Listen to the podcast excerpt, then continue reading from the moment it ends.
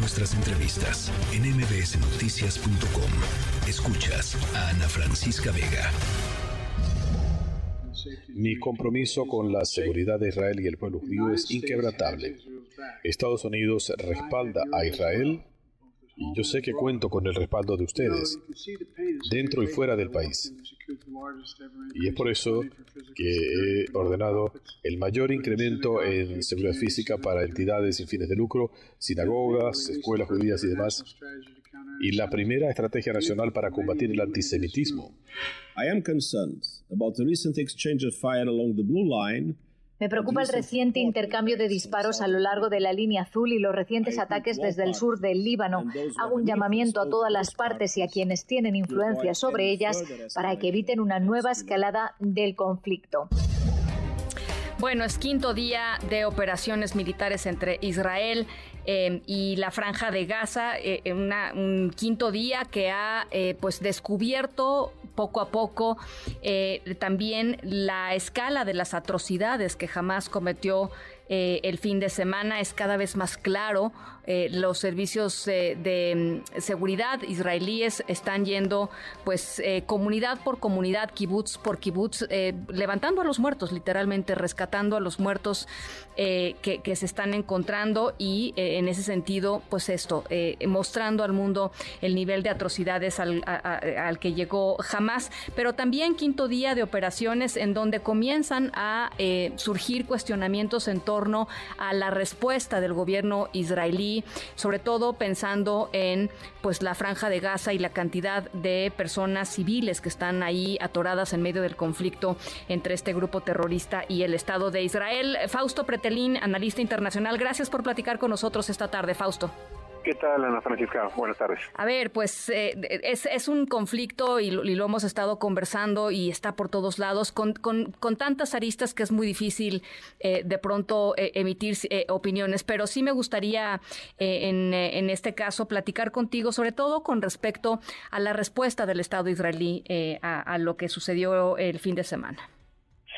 Bueno, eh, en una primera, digamos, en un primer capítulo, en una primera instancia, eh, eh, el, el, primer ministro israelí de alguna forma trata de, pues, de vengarse, esa es la palabra concreta o correcta, y en, en las relaciones internacionales siempre existe el tema de los equilibrios, es decir, pasando inclusive por el Consejo de Seguridad, hay propuestas de que se responda de manera, de manera equilibrada. Eh, por poner un ejemplo, y perdón lo, grotesco que pueda suceder, pero si hay eh, 100 muertos de una parte, digamos que la, si se permite la expresión la venganza, lo correcto sería que también hubiera ese tipo de bajas, particularmente en este caso del, grupo terrorista Hamas. Claro. Pero, pero ya cuando se, se va a hacer un ataque masivo, en donde ya es muy difícil hacer una operación quirúrgica, porque es una operación aérea, y en donde claramente las causas van a ser, eh, pues eh, ya no digamos en estos eufemismos de daños colaterales, sino crímenes ya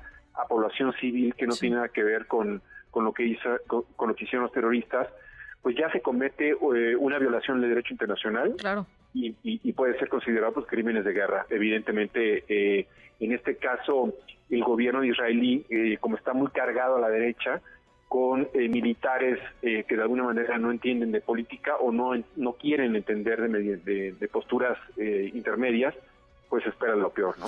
Ahora, se complica todavía más este escenario que describes, Fausto, con el tema de las 150 personas, los rehenes que tiene secuestrado el grupo terrorista Hamas en, en, la franja de Gaza, ¿no? O sea, eso, eso lo complica todavía más.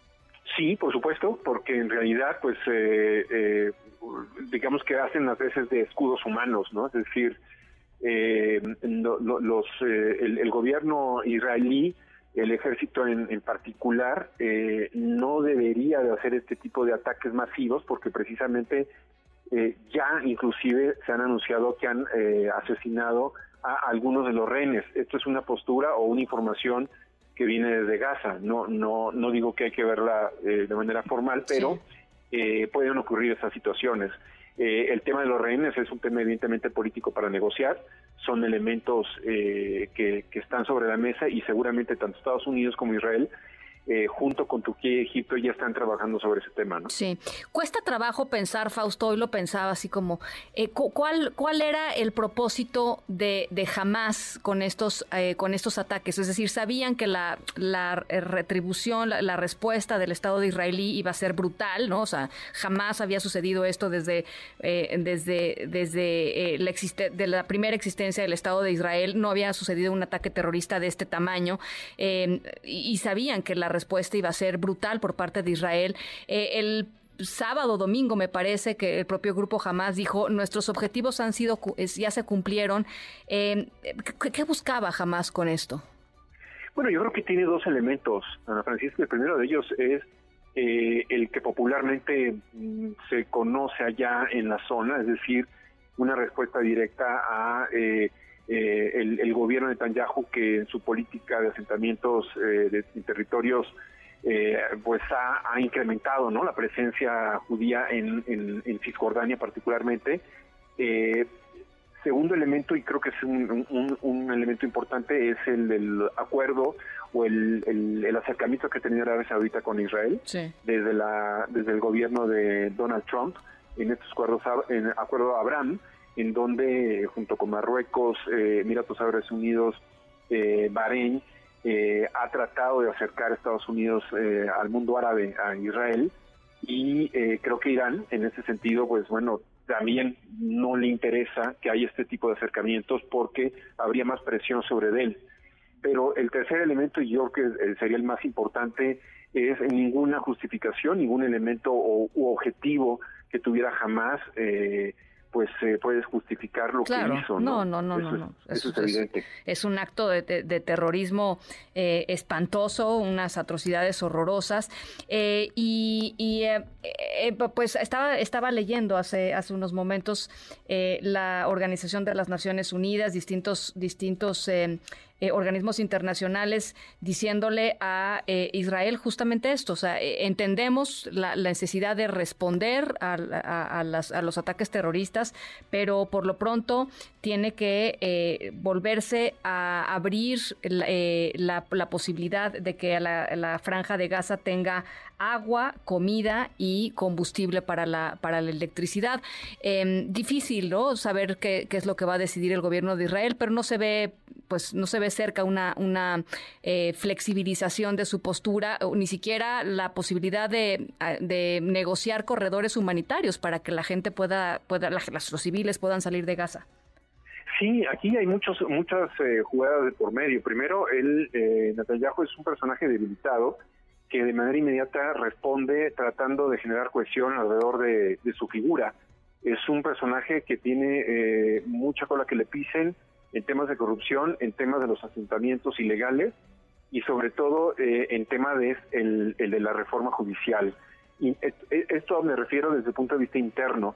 Entonces él reacciona para de alguna manera satisfacer un poco eh, los deseos que tienen sus partidos de ultraconservadores y ultrarreligiosos de su coalición otro elemento es eh, que ya ha habido muertos de Naciones Unidas de la Agencia de Refugiados en, Gaza, me parece que son 11. Eso significa que es una caja de resonancia muy importante que se le puede revertir a Netanyahu, es decir, la ONU tiene una capacidad de, mm, digamos, de, de, influenciar en la opinión pública mundial y esto eh, es una mala noticia para Netanyahu porque eh, pues son, son trabajadores de, de esta agencia de refugiados. Eh, otro elemento es que jamás, evidentemente, tiene eh, o tiene una muy mala imagen, si ya la tenía ahora la tiene peor, eh, y Israel tendrá que también medir la respuesta asimétrica que está dando ya y que incluye precisamente el corte de luz, el corte de, de, los alimentos, del agua, y eso también está tipificado como crímenes de guerra. Hoy mismo, eh, Josep Borrell, el, alto comisionado, el alto representante de, Exteriores de la Unión Europea, también ya se lo advirtió. Entonces, pues hay jugadores en el exterior que, que fungen eh, como diplomáticos y que de alguna manera están ya interviniendo, que eso es algo muy positivo, porque hasta el día de ayer prácticamente eh, la zona era, eh, diplomática era totalmente libre y tomada por Netanyahu. ¿no? Creo que sí es importante que haya políticos que estén ya interviniendo para eh, pues eh, amortiguar un poco esta respuesta eh, durísima que viene por parte de Israel. Bueno, pues eh, vamos a ver en los próximos días eh, cuál es, eh, digamos, qué, gana o qué no gana y, si efectivamente podemos hablar de que por lo menos la, la población en Gaza está siendo, los civiles en Gaza de alguna manera están siendo protegidos. Em, leía yo ayer, por ejemplo, escuchaba testimonios que me pareció increíble, Fausto, ciudadanos estadounidenses en Gaza que también pues hacen un montón de, labores humanitarias. En este caso estábamos, estaba escuchando la, em, eh, el testimonio de una maestra y de una doctora que estaban en Gaza, eh, que hablaron a su, a, su embajada para preguntar cuál era el protocolo para sacarlos de ahí y la persona de la embajada en Israel le dijo, discúlpeme, no tenemos protocolos para sacar a nadie de Gaza. O sea, a ese nivel. sí, es, durísimo. Eh, entiendo que hubo disparos en la, en la frontera con Egipto. Lo que pasa es que está taponeado pues la franja de Gaza. Pues sí. pero por Egipto podrían salir y eso es lo que seguramente va a ser. A lo que me refiero es eh, va a llegar un punto en el que el propio gobierno de los Estados Unidos va a buscar sacar de ahí a sus a sus ciudadanos, digamos, y en ese sentido, este, pues tendrá que hablar eh, eh, y habrá conversaciones con el con el Estado de israelí para que suceda así, ¿no? Porque por supuesto, pues, por supuesto, eh, de manera inmediata cuando se sabe que hay israelíes estadounidenses, el gobierno de Estados Unidos en el subsuelo de las negociaciones interviene a fondo para de alguna manera tratar de rescatarlos porque sí es muy importante. Esa es una ventaja y desventaja para jamás, es pues decir, el hecho de que se haya llevado a rehenes internacionales, o sea, no solamente israelíes. Dos mexicanos, Fausto, no no no hablamos dos mexicanos, de los dos mexicanos. Dos mexicanos, ni más ni menos. Esto lo convierte en ya en un asunto eh, internacional, más allá de las olas de expansión que genera dentro del Medio Oriente. Esto ya tiene una implicación internacional y, bueno, pues, pues Estados Unidos y cualquier otro país, incluyendo México, debe estar eh, pues tratando de hacer algo por sus nacionales. Así es, así es. Bueno, pues no sabemos si México está tratando de hacer algo por los no sabemos nada. Eh, de hecho, hemos platicado, hemos pedido este entrevistas con la Cancillería Fausto para preguntar qué es lo que está pasando con estos dos connacionales, cuál es el estatus, qué es lo que se sabe, pues, este y nos contestan que por el momento no van a dar ninguna ninguna declaración. Eso es lo que lo que nos han Sí, están enfocando a los aviones que mandaron y la gente que viene, que qué bueno que vengan, pero eh, hay un asunto mucho más serio que son los los que están como Pues los dos, sí, los dos rehenes mexicanos que están allá, así es. Así es. Bueno, Fausto, no pues, nada, presidente. nada, ni una palabra, ni una palabra. Muchísimas gracias, Fausto. Saludos, buenas noches. Fausto Preterina, analista internacional. Noticias.